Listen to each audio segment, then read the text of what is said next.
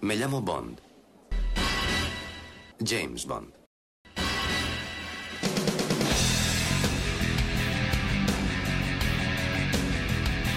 Hola, soy Alberto López, alias Clark en los foros. En el programa número 11 vimos todo lo referente a los villanos de la saga. Ahora, en esta vigésimo primera edición del podcast temático de Archivo C207, vamos a descubrir los datos más curiosos y relevantes relacionados con los esbirros y los actores que les dieron vida.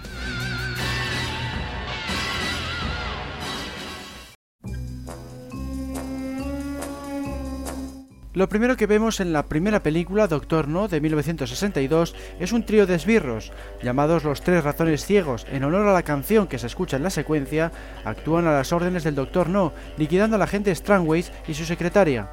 También llevan a cabo varios intentos de asesinato sobre el propio Bond a lo largo de la historia. Curiosamente, uno de ellos fue interpretado por el dentista de Timothy Moxon, el actor que encarnó a Strangways. Los otros dos personajes recayeron en otros nativos de Jamaica, Henry López y Eric Coverley. Ninguno de ellos volvió a aparecer en ninguna otra película y ni siquiera se les tuvo en cuenta en los créditos. Pero sin duda el esbirro más importante de la película es el profesor Dent. El actor que le encarnó fue Anthony Dawson. Este actor británico ya poseía una extensa carrera en aquella época, pues había debutado en los años 40. Dado su aspecto físico, se solía encargar sobre todo de los papeles de villano. Su filme más importante hasta la fecha era Crimen Perfecto, dirigida por Alfred Hitchcock y estrenada en 1954. Es su papel más conocido junto al que nos ocupa en Doctor No. También cabe destacar que fue el primero a interpretar a Blofeld, el gran archienemigo de Bond, en Desde Rusia con Amor y Operación Trueno. Lo que pasa es que no se le reconoce como tal porque solo se mostraban sus manos y además fue doblado por el actor Eric Polman por poseer una voz más profunda. La carrera de Dawson se prolongó hasta 1991, llegando a participar en 74 producciones de cine y televisión.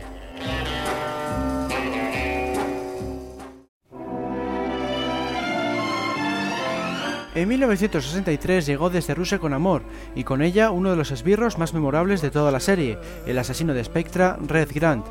El encargado de darle vida fue Robert Shaw, más conocido como dramaturgo que como actor en aquellos días. Shaw se pasó varios meses entrenando en un gimnasio para conseguir el imponente físico que luce en pantalla y que exigía el personaje. También se dedicó en cuerpo y alma a ensayar la espectacular lucha final con Sean Connery en un gimnasio de Estambul. Público y crítica alabaron su trabajo en el filme. Pocos actores en la serie han obtenido un resultado tan perfecto de lo que debe ser un enemigo a la altura de Bond. Frío, calculador y silencioso cuando le vemos como Red Grant, también puede ser amigable y hablador cuando se hace pasar por el agente aliado, el capitán Nash. Si hasta añadimos que rodó la pelea final casi sin dobles, está claro que el británico se ganó su sueldo con creces.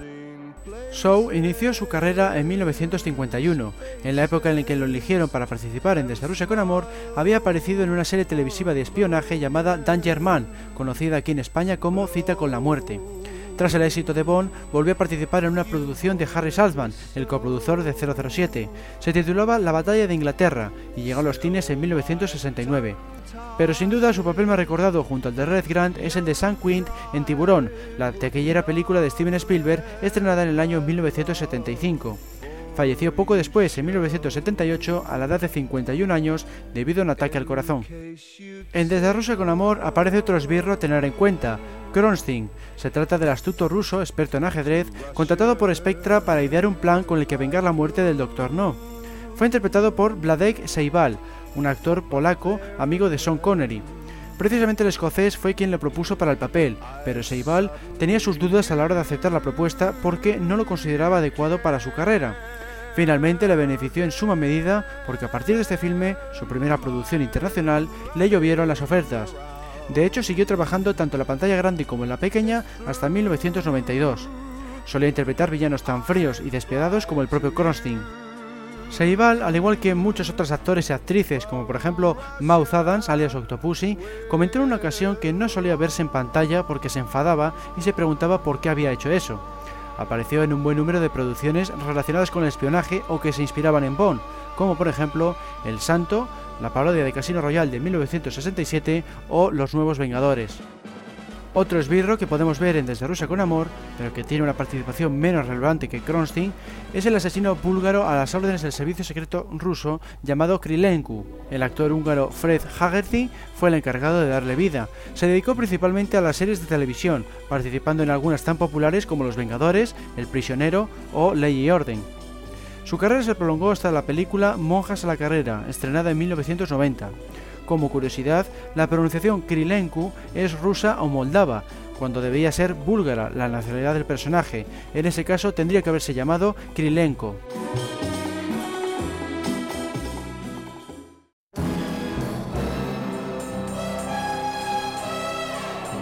En 1964 se estrenó Goldfinger. En esta tercera entrega, la mejor considerada por los internautas, como hemos visto en el podcast de las opiniones, apareció otro de los esbirros más famosos de la saga, Objob, el guardaespaldas de Auri Goldfinger. En un principio se barajaron dos nombres para el papel, Milton Reid, un luchador de lucha libre que había actuado como guardia del Dr. No, y Harold Sakata. El primero retó al segundo en un combate para decidir quién se hacía con el trabajo, pero finalmente los productores se decantaron por Sakata, de modo que el enfrentamiento no tuvo lugar. Milton volvería a la saga en La espía que mamó interpretando a Sandor.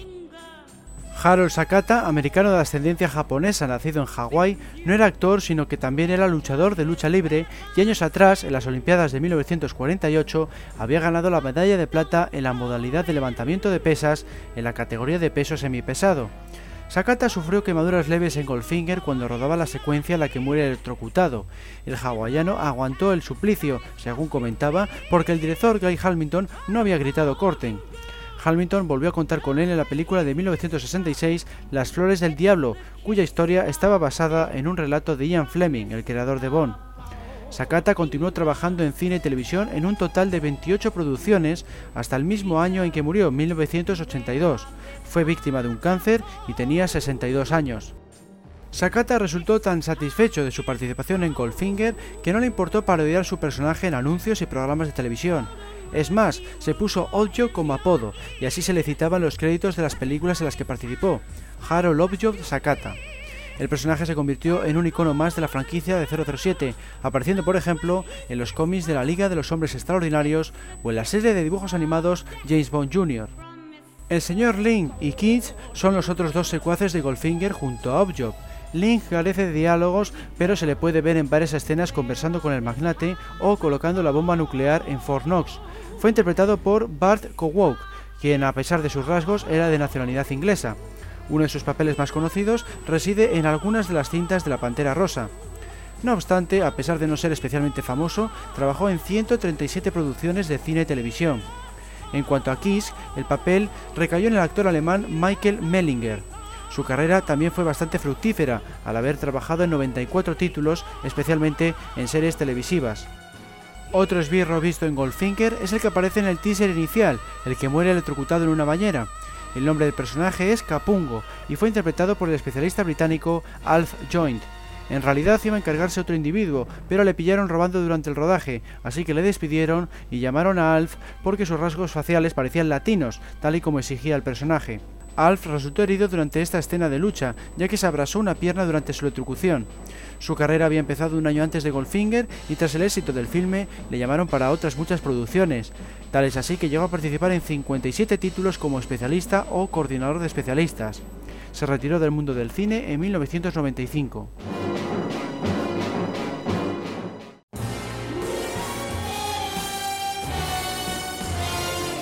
En Operación Trueno, estrenada en 1965, uno de los esbirros más destacables es el de Conde Lippi, visto en las secuencias de la clínica de recuperación en la que se hospeda Bond.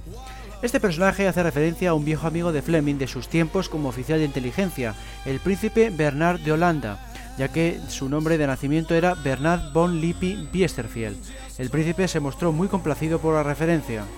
El conde Lippi fue interpretado por Gail Dolleman, un actor neozelandés que ya en aquella época contaba con una carrera bastante extensa, dado que sus inicios datan de 1948. Su carrera se prolongó hasta 1992, dedicándose al cine y a la televisión a partes iguales. Se le pudo ver, por ejemplo, en las series Los Vengadores y en Se ha escrito un crimen. El otro esbirro de relevancia en Operación Trueno es Vargas, la mano derecha de Emilio Largo. El papel recayó en Philip Locke, un actor londinense que se había formado en el teatro y que llegó a actuar en los escenarios más prestigiosos de Inglaterra. Su filme más importante fue el de Sherlock Holmes de 1975, por el que recibió un premio Tony al mejor actor secundario. Se dedicó principalmente a las series de televisión, trabajó en 84 producciones y se retiró en 1998. Por último, cabría mencionar al agente enemigo al que hace frente Bond al comienzo de la película. El nombre del personaje es Jacques Boubois y fue interpretado por la actriz Rose Alba cuando aparece vestido de mujer y por Bob Simons cuando lucha contra Bond. Este especialista británico trabajó ya en la primera entrega de la serie, Doctor No. Dobló a Connery en varias escenas, entre ellas el gun barrel con el que da comienzo el filme. Continuó colaborando con la serie hasta Paronado para Matar, la entrega de 1985. Gran parte del mérito de las espectaculares peleas de la saga lo tiene Simons, ya que se encargó de crear muchos de los movimientos y coreografías. Su carrera fuera de la franquicia de 007 abarcó cinco décadas y en lo personal siempre fue considerado todo un James Bond por su afición a la buena vida y su valentía durante los rodajes de las secuencias peligrosas.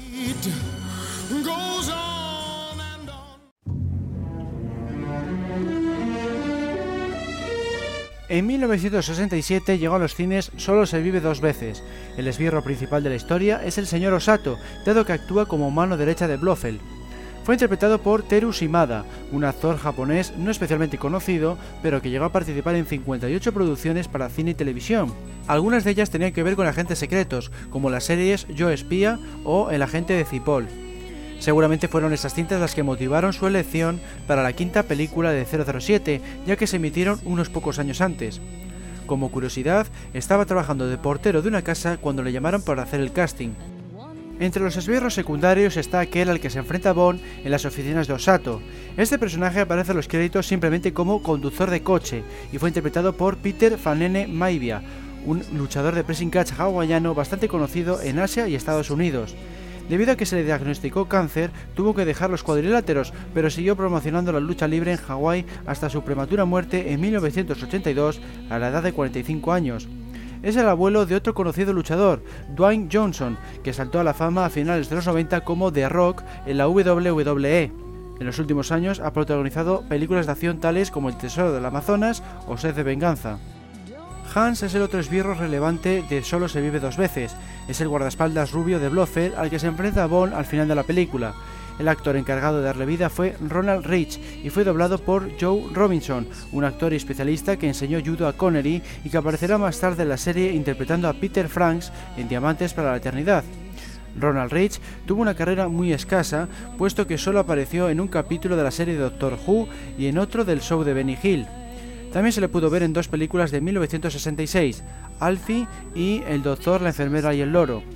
En todos los casos fue escogido para papeles secundarios en los que la exigencia principal era el físico.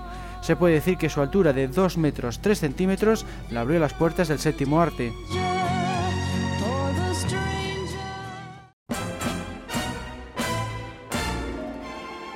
Fue en 1969 cuando se estrenó la primera y última película de George Lazenby, Al Servicio Secreto de Su Majestad.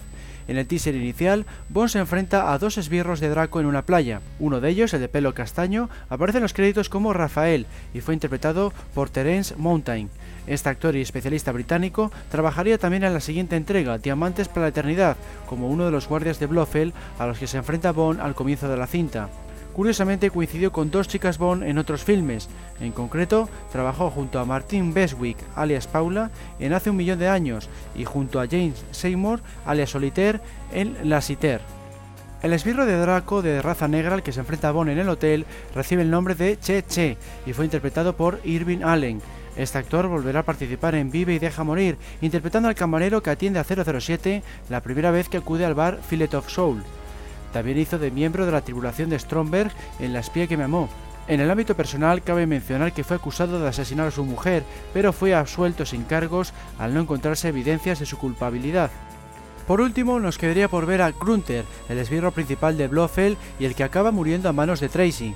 Fue interpretado por Yuri Borionko, un actor que había iniciado su carrera tres años antes en papeles similares, en el sentido de que todos exigían disponer de un buen físico.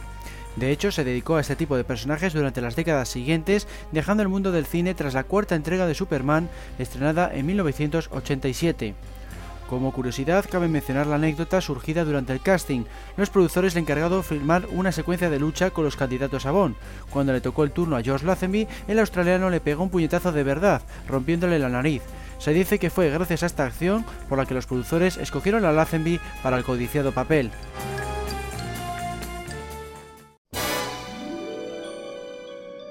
En Diamantes para la Eternidad, estrenada en 1971, nos encontramos con una pareja de esbirros de lo más peculiar, el señor Keith y el señor Wind.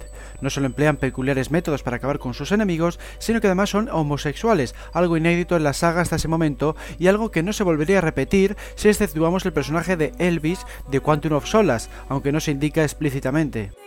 El señor Wind iba a ser interpretado por el músico Paul Williams, conocido por componer la música de películas y series de televisión tan famosas como Ha nacido una estrella, Hawaii 5.0, Vacaciones en el mar o Walker Ranger de Texas. Finalmente no llegó a un acuerdo económico con los productores, así que el elegido fue Bruce Glover, un actor americano que comenzó en series de televisión en los años 50. Es en este medio donde llevó a cabo más trabajos hasta los años 80, cuando se dedicó a enseñar interpretación. En los últimos tiempos ha vuelto a la pantalla grande, pero en ningún caso ha alcanzado la fama que cosechó con su personaje de Diamantes para la Eternidad. Cabe mencionar que es el padre de Crispin Glover, el actor que dio vida a George McFly en Regreso al Futuro. En cuanto al señor Keith, el encargado de darle vida fue Pat Smith. En realidad este californiano no era actor sino bajista de jazz. De hecho, solo llegó a participar en tres películas más, aparte de Diamantes para la Eternidad. Alcanzó cierta fama en ese género musical gracias a que tocó con algunos de los artistas de jazz más conocidos y además escribió un libro acerca de la materia. Otro esbirro de la película es Peter Franks, el contrabandista de joyas al que se enfrenta Bond en un ascensor. Fue interpretado por Joe Robinson, un actor y especialista británico procedente de una familia de luchadores de wrestling. Tanto su abuelo como su padre fueron campeones mundiales y él mismo logró tal estatus. Una vez dejó los cuadriláteros, se dedicó a la actuación, siendo Diamantes para la Eternidad su última película para cine. Años después, en 1986, hizo una aparición más, pero en una serie de televisión, cuyo título era Catch Eyes. Joe se encargó de enseñar judo a Connery para que pudiera hacer la mayor parte de sus secuencias de lucha. Bear Saxby, la mano derecha de Blofeld en esa entrega, es el otro gran esbirro. Fue interpretado por el veterano actor americano Bruce Cabot, cuyos inicios datan de 1931 se le pudo ver en grandes producciones como King Kong de 1933 o en series televisivas de éxito como Bonanza. Formaba parte de la lista de actores a la que solía acudir John Wayne para sus filmes. Falleció pocos meses después del estreno de Diamantes para la Eternidad a la edad de 68 años debido a un cáncer de pulmón y garganta.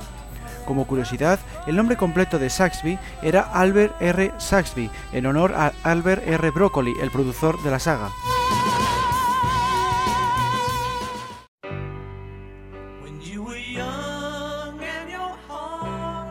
En 1973 se estrenó Vive y deja morir, la primera película de Roger Moore. El esbirro más relevante de esta entrega es T.G. Tiene el honor de ser el primer secuaz en poseer una extremidad mecánica, al contar con esa especie de pinza como brazo. El intérprete encargado de darle vida fue Julius Harris, un actor californiano que empezó trabajando de camillero y enfermero antes de pasar al mundo del cine. Suya fue la idea de que su personaje no llevara la clásica pistola o el típico cuchillo, sino algo más original, del estilo de un garfio. Su carrera empezó unos años antes de participar en Vive y Deja Morir, cuando ya contaba con 40 años. Apareció en producciones de bajo presupuesto englobadas dentro del género del Black Exploitation, donde la mayoría del reparto era de raza negra. Tras trabajar en la franquicia Bond, se dedicó sobre todo a las películas para televisión, así como las series. En su filmografía están, por ejemplo, Koyak, Las chicas de oro o la más reciente, Urgencia. Jeffrey Holder fue el encargado de dar vida al balón Samedi, el otro gran esbirro de Vive y Deja Morir. Este actor y bailarín nacido en Trinidad y Tobago diseñó las coreografías de sus bailes y sentía pavor ante las serpientes. Sin embargo, realizó él mismo la secuencia en la que cae en un ataúd lleno de ellas, pero solo por la razón de que no quería quedar en mal lugar ante la visita al plató de la princesa Alejandra. Se llegó a pensar en utilizar al varón Samedi en la siguiente entrega de la franquicia, dado que aparece vivo al final de la historia, pero se descartó la idea. Jeffrey trabajó en unas 30 producciones de cine y televisión, pero se hizo especialmente famoso por los anuncios de la bebida 7-Up en los años 70. En ellos se reía de forma similar a como lo hacía en Vive y Deja Morir, convirtiéndose en su sello característico. Otro esbirro de la cinta es Susurro. Fue interpretado por Earl Jolly Brown, un actor americano que hizo poco más en el mundo del cine. Se le pudo ver, por ejemplo, en la película Cinturón Negro, donde coincidió con Gloria Hendry, la actriz que dio vida a Rosie Carver. También apareció en series de televisión como Perry Mason y La extraña pareja. Por último, habría que mencionar a Tom Lane, el intérprete que encarnó a Adam, el tipo al que se enfrenta Bond al final de la persecución de lanchas. Su carrera tampoco fue muy extensa, centrándose en los filmes de la Black Exploitation de los años 70. Por ejemplo, trabajó en la primera película de Shaft y en Algodón en Harlem.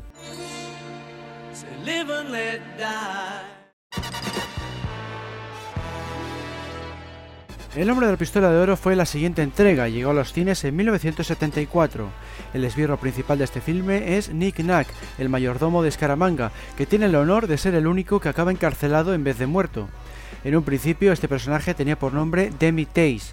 Según el director Guy Hamilton, se creó pensando en una versión en miniatura de Objob, el esbirro de Goldfinger. Fue interpretado por Hervé Villechais, un actor y pintor francés cuya carrera comenzó en 1966 con la película Chapaqua y concluyó en 1992 con la serie televisiva El Show de Larry Sanders. Aquí en España se hizo especialmente famoso en los años 80 por invitar al presidente del gobierno de aquel entonces, Felipe González, en el programa Viaje con nosotros. En los años 90, Hervé tuvo problemas de salud respiratoria, lo que le llevó al alcoholismo y a sufrir depresiones graves. Finalmente se suicidó de un tiro en 1993 a la edad de 50 años. Chula es el karateca de cinturón negro al que se enfrenta Bond en El hombre de la pistola de oro. Fue interpretado por Yao Lin Cheng, quien dedicó su carrera al género de la acción y las artes marciales. Se le pudo ver, por ejemplo, en la cinta de Jackie Chan Los tesoros del mar de China, de 1987.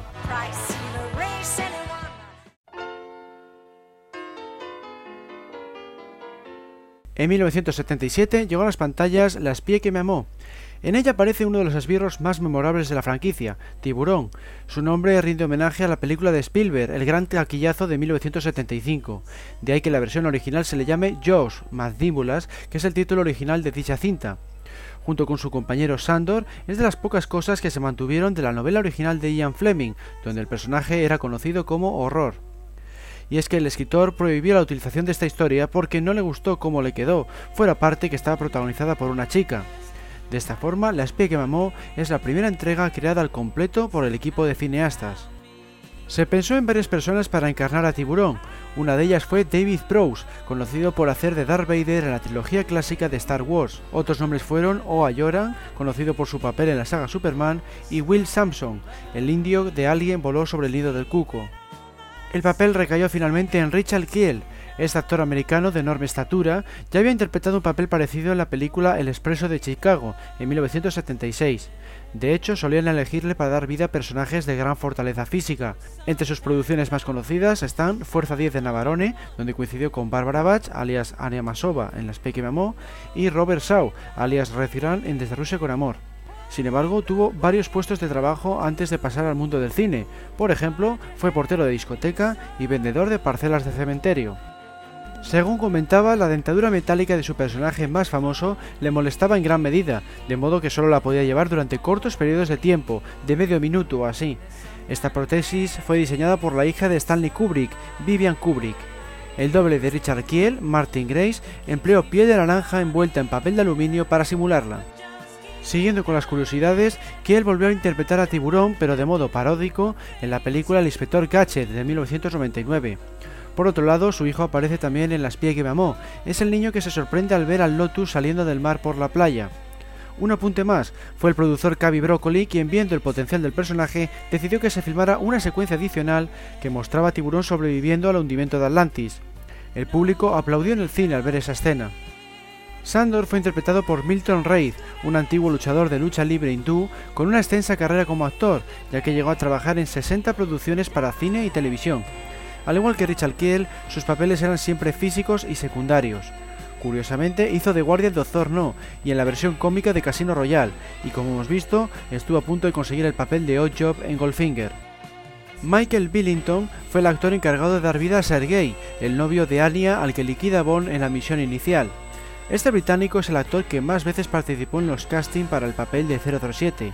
Estuvo a punto de ser elegido para Vivi deja morir en 1973 y se le volvió a llamar para Moonraker, solo para sus ojos, y Octopussy cuando se creía que Roger Moore no iba a regresar.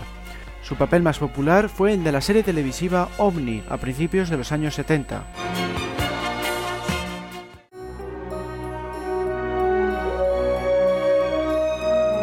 En 1979 se estrenó Moonraker. Vuelve a aparecer Tiburón, siendo el único esbirro que ha repetido en toda la saga. También tiene el honor de ser el único que acaba aliándose a Bond, uno de los aspectos más criticados de la cinta. El otro gran secuaz de Moonraker es Chang, personaje interpretado por el japonés Toshiro Suga. No se trataba de un actor, sino de un maestro de Aikido. Solo participó en otras tres producciones más, y todas ellas tuvieron lugar tras el estreno de esta película Bond, siendo la última Charlotte Connection de 1984. Como curiosidad, su escena de combate con 007 está considerada aquella en la que se rompió más cristal de azúcar de la historia del cine.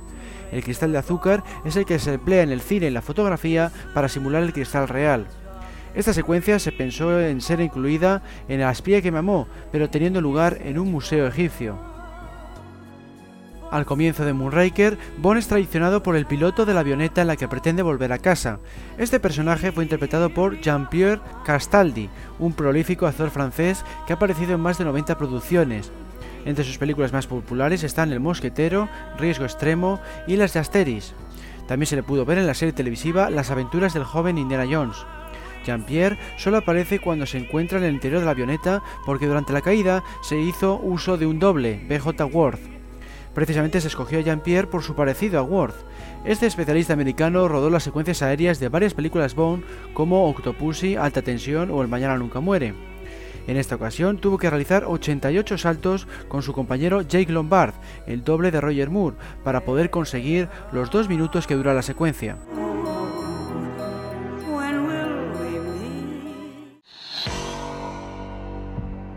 La siguiente entrega fue Solo para sus ojos, cuyo estreno tuvo lugar en 1981.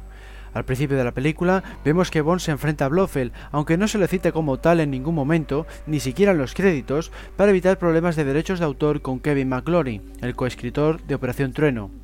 Fue interpretado por el actor británico John Hollis, aunque no se le llega a ver la cara. Su papel más popular es el del Lobot, el ayudante de Lando en el Imperio Contraataca de Star Wars. No obstante, participó en más de 50 producciones, sobre todo series de televisión. Su última aparición fue en la serie Esther de 1999. Curiosamente interpretó a un monje en la parodia de Casino Royale de 1967. Locke es el asesino a las órdenes del villano Cristatos y uno de los principales esbirros a los que se enfrenta Bond en Solo para sus ojos. Fue encarnado por Michael Gotthard, un actor británico con más de 40 producciones a sus espaldas. Destacó en la cinta de terror Los Demonios de 1971 y trabajó en varios filmes relacionados con los mosqueteros, tanto en cine como en televisión. En lo personal, Michael, tras padecer depresión, se suicidó por medio de una horca en 1992 a la edad de 53 años. Como curiosidad, su personaje de Solo para sus ojos no tiene ni una sola línea de diálogo. Únicamente se le ve hablando por teléfono en el interior de un coche en una escena, pero no se le llega a oír. Otro esbirro del filme es Eric Krieger, el esquiador alemán y agente de la KGB. Su intérprete es John Wyman, un actor británico que alcanzó cierta popularidad en la televisión inglesa de los 70 gracias a los anuncios de los productos de limpieza Ajax. También se le pudo ver en La venganza de la Pantera Rosa y en series como La línea Onedin o Los siete de Blake. Como curiosidad, John, aún siendo inglés, fue doblado en la versión original de Solo para sus ojos para otorgarle una voz distinta. Lo mismo le sucedió a John Hollis, alias Blofeld, y a John Moreno, alias Luigi Ferrara. Por último, nos queda por ver a Héctor González, el asesino español contratado para acabar con los Havelock. El actor que le dio vida fue Estefan Califa. Nacido en Trinidad y Tobago, participó en más de 50 producciones, pero siempre en papeles muy secundarios. Por ejemplo, trabajó en Indiana Jones y La Última Cruzada, donde dio vida al artillero del tanque. En la pequeña pantalla se le vio en varias series de Sherlock Holmes, así como en Dinotopia y Caso Cerrado, por citar algunos ejemplos.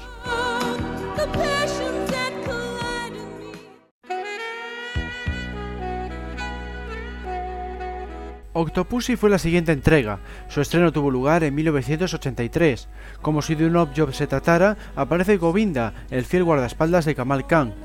Fue interpretado por el actor hindú Kabir Bedi, muy famoso en aquella época por la serie de televisión Sandokan. Tras su paso por la franquicia de 007, participó en otras muchas series de éxito como El coche fantástico o Dinastía.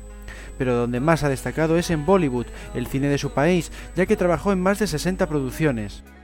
Por otro lado, aparecen unos gemelos lanzacuchillos llamados Miska y Griska.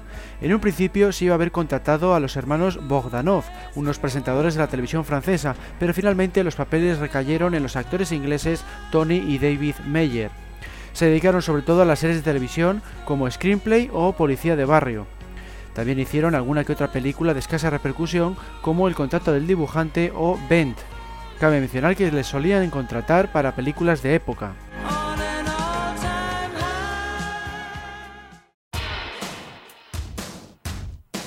En 1985 llegó la última aparición de Roger Moore como James Bond, Panorama para Matar. El esbirro principal de esta entrega es Scarpin, la mano derecha de Max Thoring.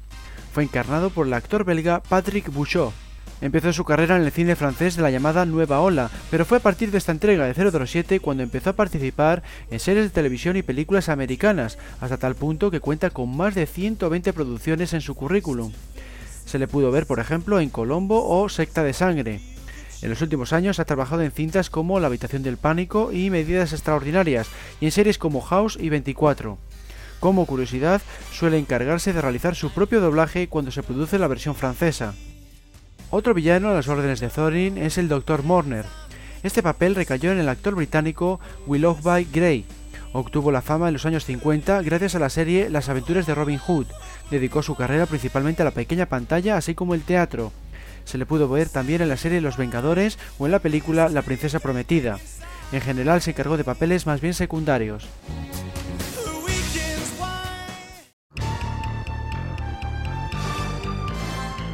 En 1987 se estrenó Alta Tensión. Al principio de la historia aparece un agente que carece de líneas de diálogo y del que no se menciona su nombre. Es más, en los créditos se le hace referencia únicamente como impostor. Fue interpretado por Carl Rigg, un actor británico procedente de la televisión. Se le pudo ver en infinidad de series, como por ejemplo Los Protectores, Doctor Who o Policía de Barrio, ya que su carrera abarca cinco décadas. El director de alta tensión, John Glenn, descartó la idea de los productores de emplear a un especialista para la escena del jeep, así que decidió llamarle. Cal estaba en ese momento sin trabajo, cuidando de su bebé. En cuanto colgó el teléfono, dejó a su hijo con un vecino y sin avisar a su esposa, tomó el primer vuelo a Gibraltar para rodar la escena. El esbirro principal de esta entrega es Necros, la mano derecha de Koskov. El actor alemán Andreas Gisniewski fue el encargado de darle vida. Si bien empezó su carrera como bailarín, acabó dedicándose al mundo del cine, aunque en papeles secundarios. Por ejemplo, se le recuerda por el pequeño papel de Tony en Jungla de Cristal, uno de los terroristas. También se le pudo ver en el primer filme de Misión Imposible y en el segundo del Rey Escorpión. Su última aparición hasta la fecha ha sido en Centurión, estrenada en 2010, en la que ha coincidido con Olga Kurilenko, alias Camille en Quantum of Solas.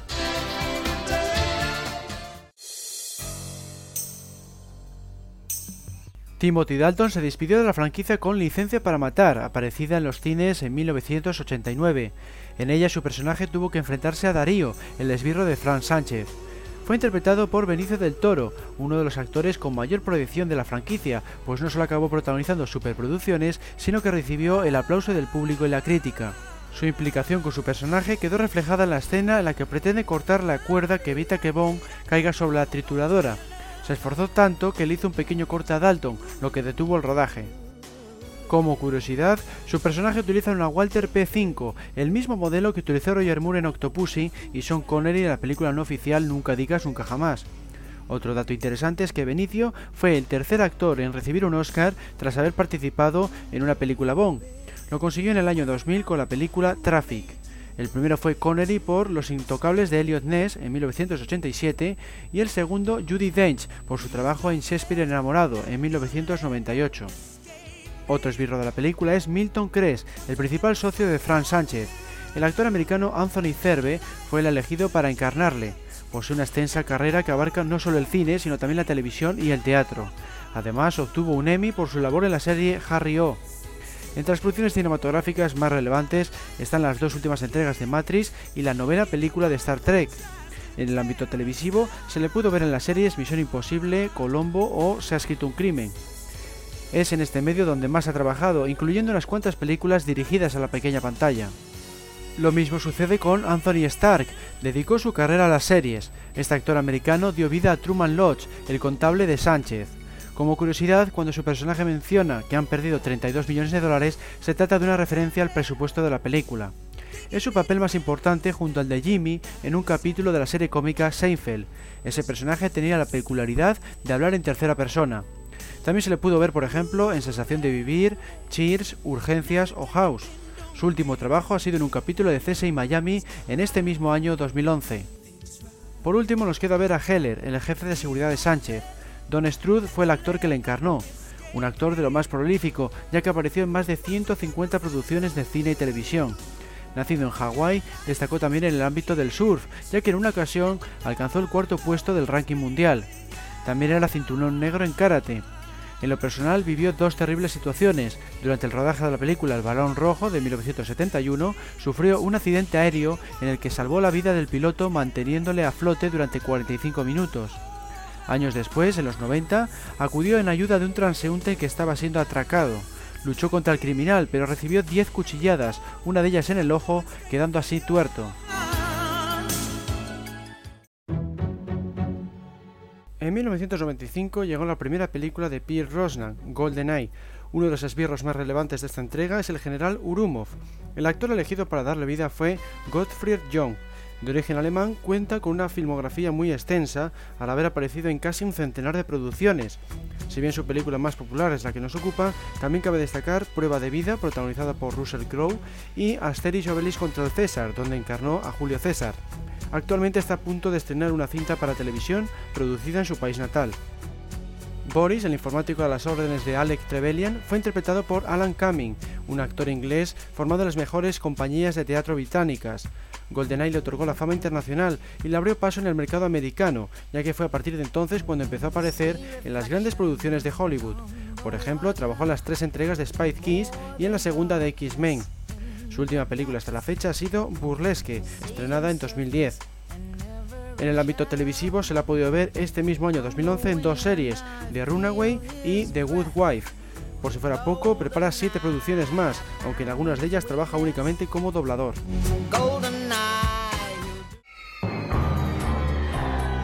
El Mañana Nunca Muere fue la siguiente entrega, la cual celebraba el 35 aniversario de la serie al estrenarse en 1997.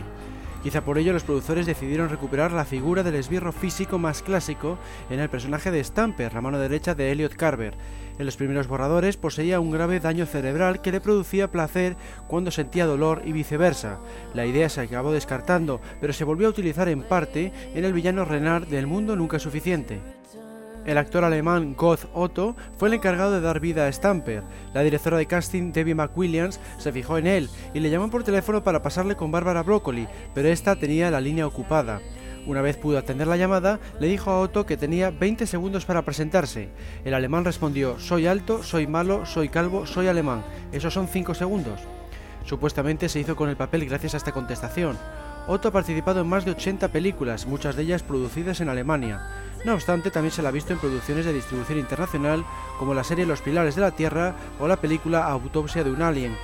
Actualmente prepara la nueva entrega de Asterix Obelix, cuyo estreno está previsto para 2012. Henry Gupta es el otro gran esbirro del Mañana Nunca Muere. En los primeros borradores tampoco era como le conocemos, ya que era un joven hindú. Fue encarnado por Ricky Jay, quien no era actor sino mago. Se especializa en el campo de las cartas y además tiene la habilidad de lanzarlas a grandes distancias y con tal velocidad que puede clavarlas en muchas superficies. De hecho, tiene el récord Guinness de lanzamiento, al haber alcanzado casi 58 metros a 144 km por hora. El director del Mañana Nunca Muere, Roger Spottiswood, filmó varias secuencias en las que se le veía haciendo uso de esta habilidad, pero fueron descartadas. Ahora únicamente se pueden ver en los extras del DVD del filme. Por último, nos queda ver a un personaje menos relevante en la trama, pero no menos impactante. Me refiero al Dr. Kaufman, el asesino contratado por Carver para liquidar a Paris y a Bond en su hotel. Fue interpretado por Vincent Schiavelli, un actor americano de lo más prolífico, ya que ha trabajado en más de 154 producciones para cine y televisión. Dado su peculiar físico, le apodaron el hombre de los ojos tristes. Curiosamente se le pudo ver encarnando a un asesino que amenaza la vida de Terry Hatcher, alias Paris Carver, en un capítulo de la mítica serie MacGyver. También coincidió con Pierre Brosnan en Remington Steel.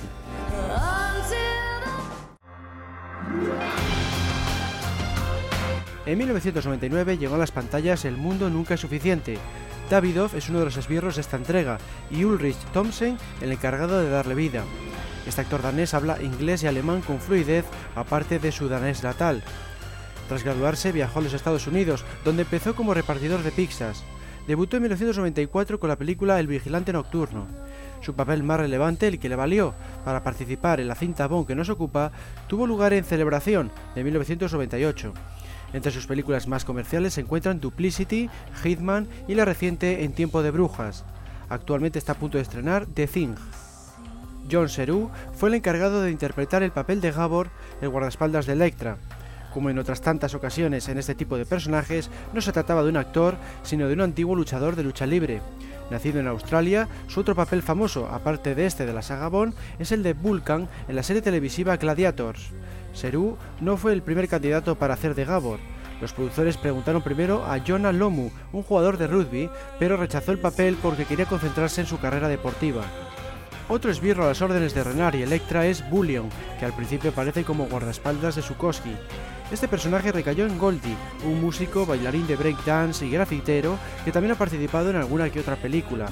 Su nombre no tiene que ver con su dentadura dorada, sino con las rastas doradas que tuvo en los años 80. Entre sus apariciones más destacables está la película Snatch, Cerdos y Diamantes y la serie Enders. Los productores celebraron el 40 aniversario de la serie con el estreno de Muere otro día en 2002. Probablemente debido a ello volvieron a crear un nuevo enemigo físico para Bond, Zhao. Este personaje tiene el honor de ser el primer esbirro de nacionalidad coreana de la serie tras Objob, visto en Goldfinger. Fue interpretado por Rick Jung, un actor americano de origen coreano. Debía someterse a tres horas de maquillaje para conseguir el aspecto de su rostro, de tono pálido y con diamantes incrustados en la piel. Antes de dedicarse a la actuación, Jung practicó varias artes marciales y alcanzó el nivel olímpico en taekwondo. También participó en la competición Guantes de Oro para boxeadores amateur de Estados Unidos.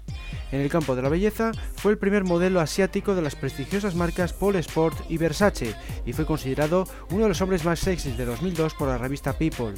Le veremos este año 2011 en una película protagonizada por Russell Crowe titulada The Man with the Iron Fist.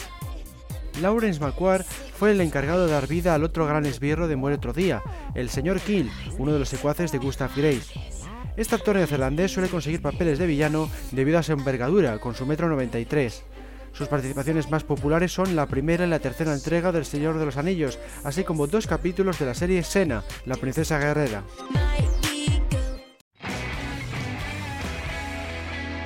En 2006 llegó a los cines Casino Royale.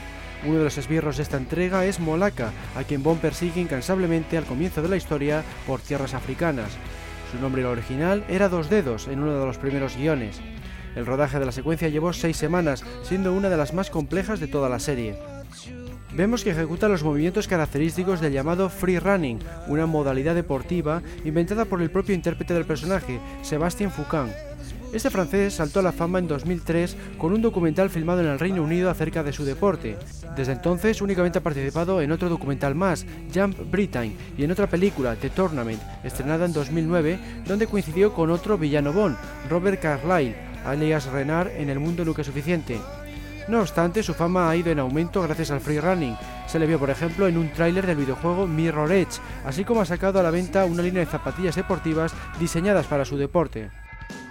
El actor francés Simon Abkarian fue el elegido para interpretar a Dimitrios, el socio del Chifre. De origen armenio, Simon ha cosechado dos premios, uno en el Festival de Mons y otro en el de Thessaloniki. También ha sido galardonado en el ámbito teatral. Se ha dedicado sobre todo al cine de su país, incluyendo series de televisión. Su último trabajo hasta la fecha ha sido en The Force, cuyo estreno está previsto para este año 2011. Como curiosidad, Dimitrios lleva un llavero con el número 53 escrito. Esta cifra se corresponde con el año en que se editó la novela de Ian Fleming, 1953. Además, 53 son los años transcurridos desde entonces hasta el estreno de la película. El tipo al que persigue Bond por el aeropuerto de Miami, cuyo nombre es Carlos, fue interpretado por el actor italiano Claudio Santamaría. Ha participado en 40 producciones de cine y televisión, sobre todo en su país natal. También se ha dedicado al doblaje, por ejemplo, es la voz de Christian Bale en la versión italiana del Caballero Oscuro. Otro esbirro de Casinos Royales, Obano, el terrorista africano que contrata los servicios de la Chifre. Isaac de Bancolé se encargó de darle vida. Este actor nacido en Costa de Marfil fue descubierto en París cuando pretendía ser piloto de líneas aéreas.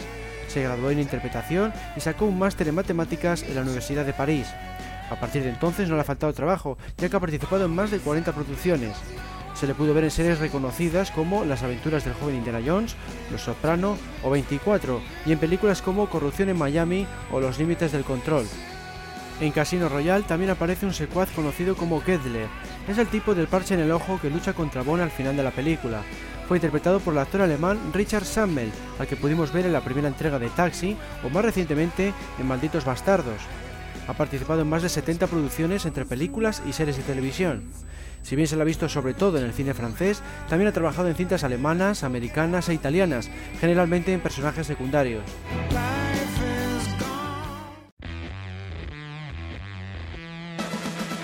La última entrega hasta la fecha ha sido Quantum of Solas, cuyo estreno tuvo lugar en 2008. Elvis es el nombre del primo de Dominic Green y su mano derecha en esta entrega. El actor suizo Anatol Taumann fue el elegido para encarnarle. Ha trabajado en películas como Aeon Flux o Speed Racer y en series como Los Tudor o Los Pilares de la Tierra, sumando casi 60 producciones. Cabe destacar que tiene raíces rusas, polacas, eslovacas, austriacas y prusianas. Además habla cinco idiomas, inglés, francés, suizo, alemán e italiano, lo que le permitió convertirse en portavoz de UNICEF Suiza. También pertenece a la Academia de Cine Alemán y a la Academia de Cine Europeo. En cuanto a Craig Michel, el guardaespaldas de M que trabaja para Quantum, le debe su nombre a Daniel Craig y su apellido a la novia de este, Satsuki Michel. Este personaje fue encarnado por Glenn Foster, un especialista muy experimentado. Ha trabajado en 28 producciones, muchas de las cuales de gran presupuesto. Empezó en El Mosquetero en 2001 y desde entonces no le ha faltado trabajo.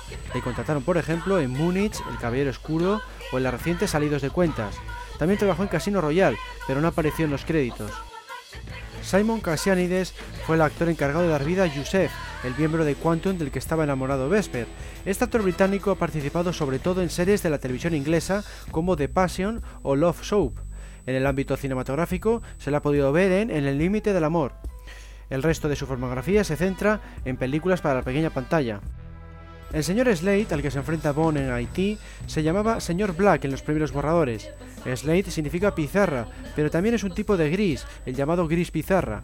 De esta forma hay tres personajes en la película que tienen nombre de color, Dominic Green, que significa verde, el señor White, que es blanco, y el que nos ocupa. Slade fue interpretado por el actor y escritor inglés Neil Jackson. Empezó su carrera como boxeador amateur, llegó a convertirse en campeón de su categoría. Luego pasó a ser entrenador personal antes de dedicarse a la interpretación.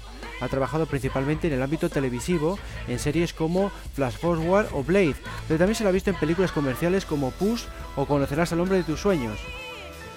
Fernando Guillén Cuervo es el primer actor español de renombre en participar en la franquicia de 007 hace el papel de coronel de policía a las órdenes del general Medrano.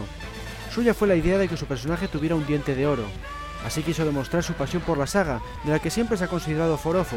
En cuanto a su filmografía, se ha repartido entre la pantalla grande y la pequeña, y ha trabajado tanto de actor como de director y guionista.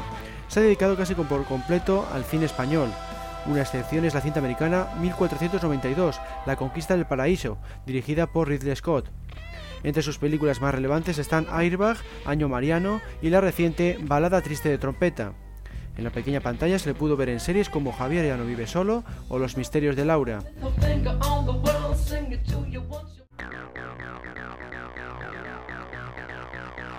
Vistos todos los esbirros de la saga, solo me queda despedirme esperando que os haya resultado tan interesante como el resto de podcast.